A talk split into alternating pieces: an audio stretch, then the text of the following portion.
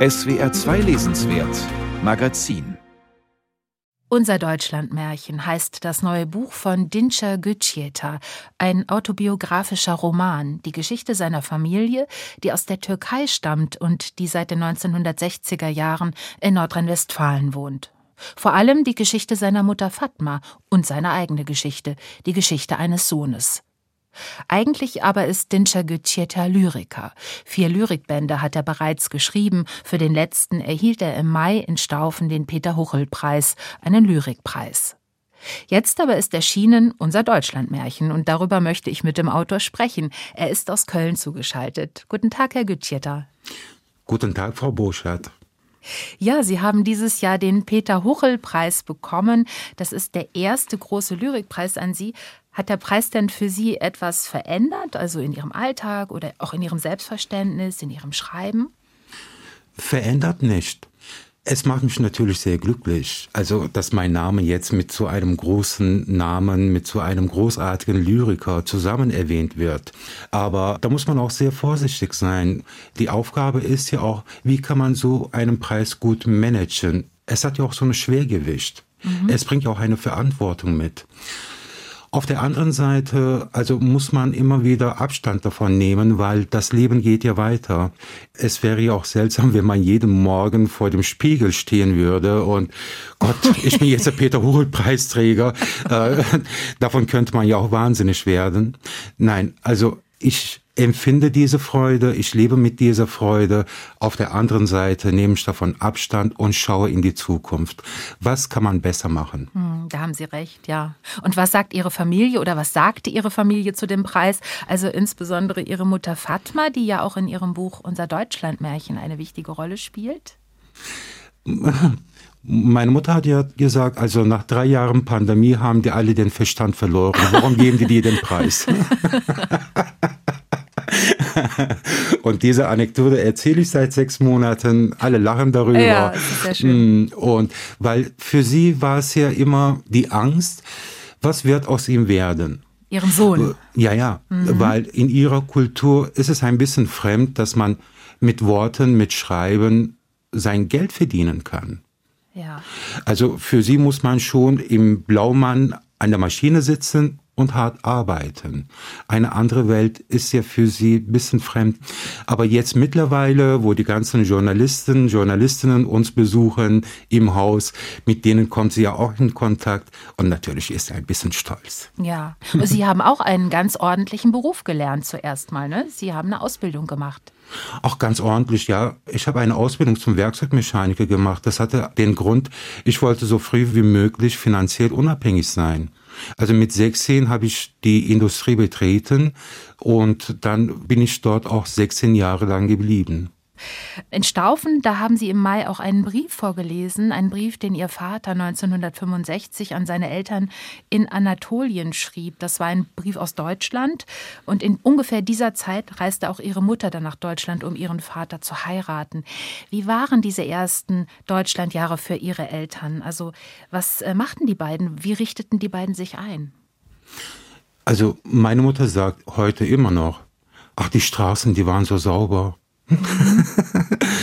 das war, glaube ich, so ihr erster Eindruck. Und natürlich, es ist eine andere Sprache, es ist ein ganz neues Umfeld.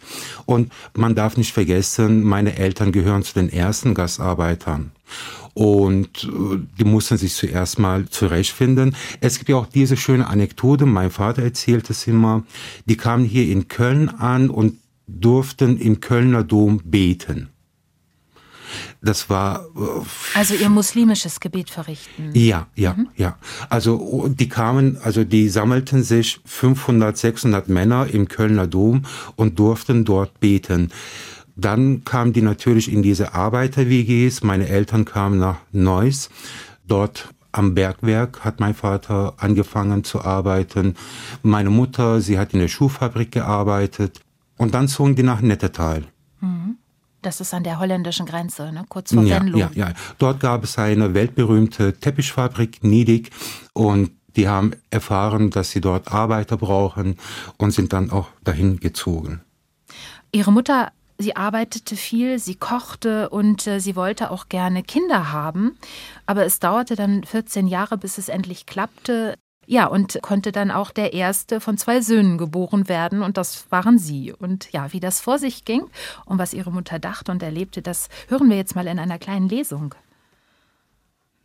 Die Lehre findet ihre Fülle. Das Jahr 1979. Meine 14-jährige Lehre findet ihre Fülle. Im siebten Monat wird das Kind mit Kaiserschnitt geholt. Betäubt liege ich im Krankenbett öffne meine Augen, die Atemzüge meiner Mutter höre ich. Der Gott hat deine Gebete erhört, du hast einen Welpen auf die Welt gebracht, murmelte sie. Die Krankenschwester kommt ins Zimmer, in ihren Armen das Wunder. Sie legt das Kind auf meine Brust. Ich bin zwar noch nicht klar im Kopf, aber ich weiß, es ist mein Kind, ein sehr haariges Kind. Die beiden Augenbrauen stehen wie zwei Halbkreise dicht nebeneinander. Bis zu den Ohrläppchen fällt das Haar. Sei still, flüstere ich zu meiner Mutter. Sei still. Das ist mein Sohn, mein Sohn, weiß und weich wie eine Flocke. Ich will ihn Murat nennen. Auf Türkisch bedeutet Murat der Wunsch. Mein größter Wunsch geht in Erfüllung. Einen Tag später kommt ein Telegramm aus der Türkei. Schwiegerpapa schreibt, wir sollen das Kind Dinça nennen. Ich widerspreche nicht. Die Krankenschwester schreibt Dinça in den Mutterpass. Yilmaz kündigt in der Kneipe eine Feier an.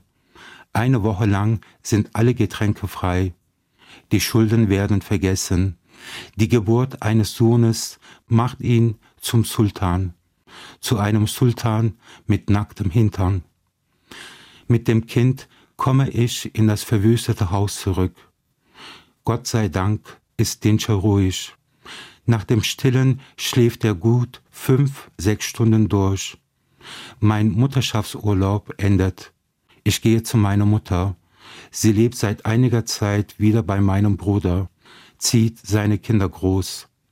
Mutter, komm zu mir. Du kennst den Yilmaz. Ich muss arbeiten. Ich kann das Kind nicht allein lassen. Die Klinken sind dornig. Die Klinken sind dornig, die Schlösser verrostet. Ich werde bestimmt nicht mit deinem Mann unter einem Dach leben. Die Schlösser sind verrostet.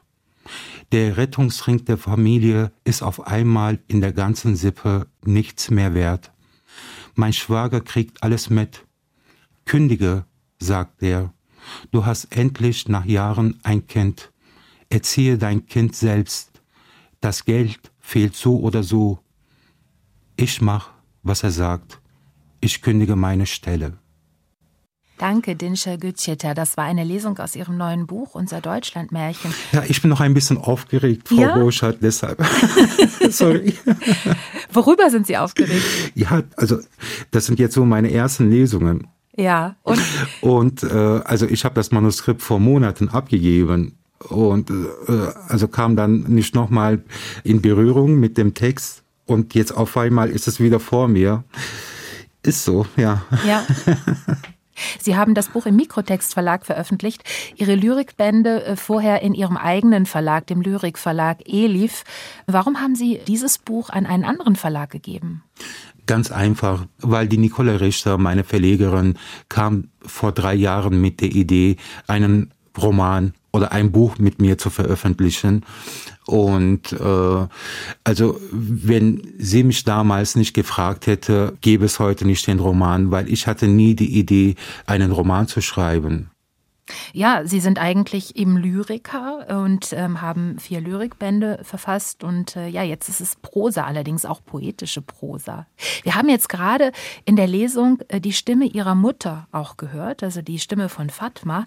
Einige Kapitel in diesem Buch sind aus der Muttersicht erzählt. Da steht dann auch Fatma oben drüber. Andere Kapitel aus ihrer Sicht. Dann steht Dinscha oben drüber. Äh, warum dieses Wechselspiel zwischen Mutter und Sohn? Ich habe es damals Duett genannt, also Mutter-Sohn-Duett.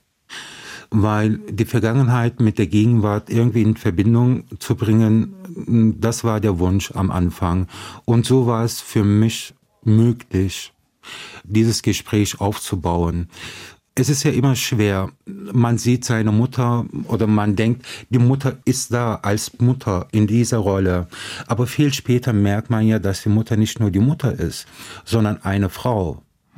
Dann fängt man an natürlich zu überlegen, eine Frau hat ja auch noch ganz andere Wünsche, als jeden Tag in der Fabrik zu arbeiten oder auf dem Spargelfeld oder das Haus zu putzen. Und da fängt ein Prozess zwischen uns an, wo ich sie immer wieder frage, Mutter, was wolltest du? Was waren deine Wünsche? Sie hat es ja immer geschwiegen. Es war ja immer eine Dankbarkeit da. Frau Boschert, die Dankbarkeit, okay, ich durfte hier nach Deutschland kommen und ich durfte mein Geld verdienen und dafür muss ich dankbar sein. Alles andere war nicht relevant. Und mit Dinchers Augen sieht man, dass es doch sehr wichtig ist, dass all diese Emotionen, die zu einem normalen Menschenleben gehören, auch für sie wichtig sein mussten. Und das versuche ich irgendwie zu begreifen. Auch das war eine Ausgrabung. Wie finde ich das? Also wo muss ich hin? Wie muss ich schaufeln? Mit welchen Emotionen muss ich diesen Prozess durchführen? Ich weiß es natürlich nicht, ob mir das gelungen ist, aber es war ein Versuch. Sie haben gesagt, Ihre Mutter hat eigentlich viel geschwiegen. In diesem Buch jetzt kommt sie sehr ausführlich zu Wort. War das denn schwierig, Ihre Mutter so viel sprechen zu lassen? Auf Deutsch dann auch noch? Mm, also die Anekdoten, Geschichten, die sie uns immer wieder mal erzählt hat. Jeder Mensch hat ja auch manchmal so seine lockeren Momente. Hm? Und das wurde alles natürlich von mir festgehalten. Ich habe sie nur gefragt, ob ich es veröffentlichen darf. Und sie sagte ja. Mhm. Und ja, nach diesem Freischein äh, habe ich mich intensiver damit befasst, ein bisschen auch mit den Erinnerungen gespielt, in meine Vergangenheit nochmal zurückgeschaut.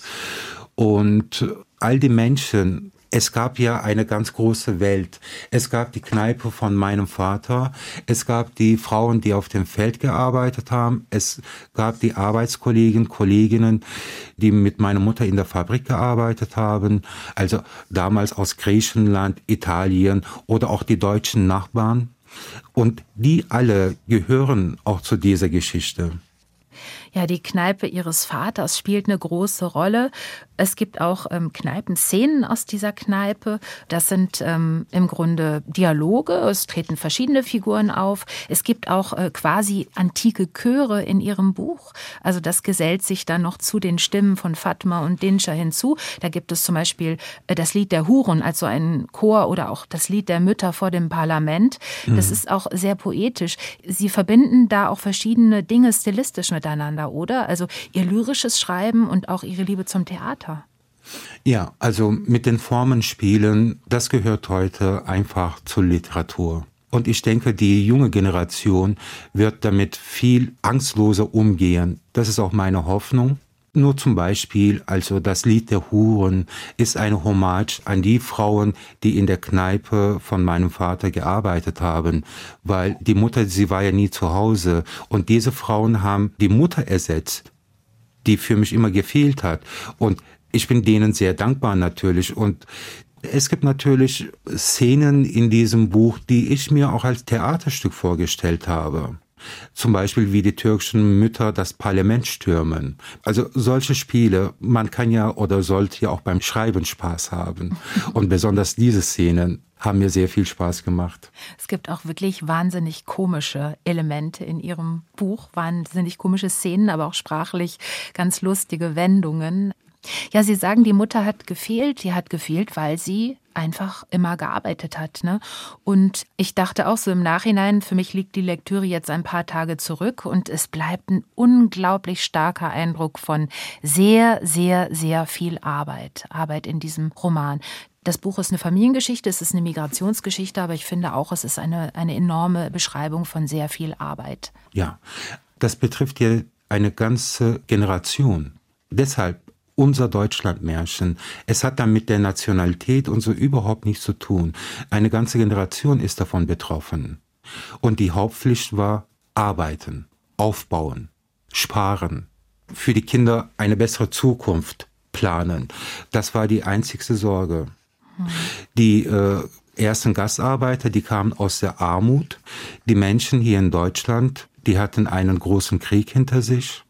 Und jeder wollte was aufbauen. Und dabei ist natürlich auch vieles verloren gegangen. An Individuum, an eigene Neigungen, an was wir heute Begehren nennen, Neigungen nennen, Wünsche nennen. Ich finde auch, es ist ein starker politischer Kommentar. So, Sie sagten schon, es geht um Arbeit, es geht um Armut, es geht auch sehr viel um Schulden. Ihre Familie hatte viele Schulden. Es geht um Einsamkeit von Fremden und es geht auch um die Anschläge von Mölln, Solingen und Hanau, zumindest am Rande. Die kommentieren Sie oder die kommentiert Fatma auch. Für wen haben Sie dieses Buch geschrieben? Für uns. Für uns alle. Mein erstes Motiv war eine Frau, die über 60 Jahre lang geschwiegen hat, über ihre Gefühle zu schreiben. Aber sie lebt ja seit über 60 Jahren hier in Deutschland. Und was sie erzählt, ist auch ein bisschen unsere Geschichte. Also so ganz kann man die voneinander nicht trennen. Das betrifft uns alle. Wir müssen für alle diese Empathie entwickeln und sind äh, die Geschichten der türkischen Einwanderer, der Gastarbeitergeneration, sind das auch Geschichten, die einfach noch nicht äh, genug erzählt wurden und noch nicht offen, offenkundig sind, offenkundig genug für den Rest der Bevölkerung? Also ich bin jetzt ein bisschen überrascht, äh, weil ich momentan so Rückmeldungen bekomme, Dinscher, diese Zeit kannte ich gar nicht oder diese Geschichten, die waren mir sehr fremd oder ich habe davon nie was mitbekommen. Aber es ist ja eine große Generation, also fast zwei Millionen Menschen äh, sind damals nach Deutschland gekommen. Also wo gab es jetzt diese Lücke oder diese Wand? Also warum kam es nicht zu einem Treffen, zu einer Kommunikation? Das versuche ich zu verstehen. Und das Deutschlandmärchen, das äh, dem Buch auch seinen Titel gab, was war das Deutschlandmärchen Ihrer Eltern oder auch Ihr eigenes Deutschlandmärchen? Ich habe bei dem Begriff Deutschlandmärchen auch gedacht, im Märchen steckt immer eine Verlockung, aber auch eine Gefahr. Steckt das auch in Ihrer Geschichte? Immer. Also anders kann man sich ein Leben nicht vorstellen. In jeder Geschichte, in jedem Märchen gibt es Löcher, äh, Wiesen, morsche Treppenstufen, egal wie vorsichtig man ist. Also es kann immer was passieren. Und so ist es auch in diesem Märchen. Es gibt Hoffnungen, es gibt sehr viele Hoffnungen, aber es gibt auch diese ja, Enttäuschungen, es gibt diese Wunden. Und deshalb nenne ich es ja auch unser Deutschlandmärchen. Weil jeder Mensch, jedes Individuum äh, trägt in seinem Leben diese Wunden, diese Enttäuschungen. Wir äh, lernen vielleicht mit der Zeit, das alles besser zu übertuschen, mhm. zu verstecken. Mhm. Wir lernen einfach diese Kunst. Aber im Inneren ist es, ja, es ist der gleiche Prozess. Den Jagütscheta, von all diesen Dingen kann man lesen in Ihrem neuen Buch. Ich bedanke mich ganz herzlich für das Gespräch. Frau Burschardt, ich bedanke mich ganz herzlich für die Einladung und für dieses wunderbare Gespräch. Gern geschehen und ich sage auch noch Ihr Buch einmal richtig ab. Es heißt Unser Deutschland Märchen und es ist bei Mikrotext erschienen und äh, ja die Aufnahme der Verleihung des Peter Huchel Preises, die findet man auch noch mal im Netz unter peter-huchel-preis.de und ihren eigenen Verlag, den Elif Verlag, findet man natürlich auch im Netz. Äh, er heißt dort elifverlag.de. Mein Name ist Katharina Borchert und Sie können dieses Gespräch auch noch einmal nachhören auf unserer Homepage swr2.de.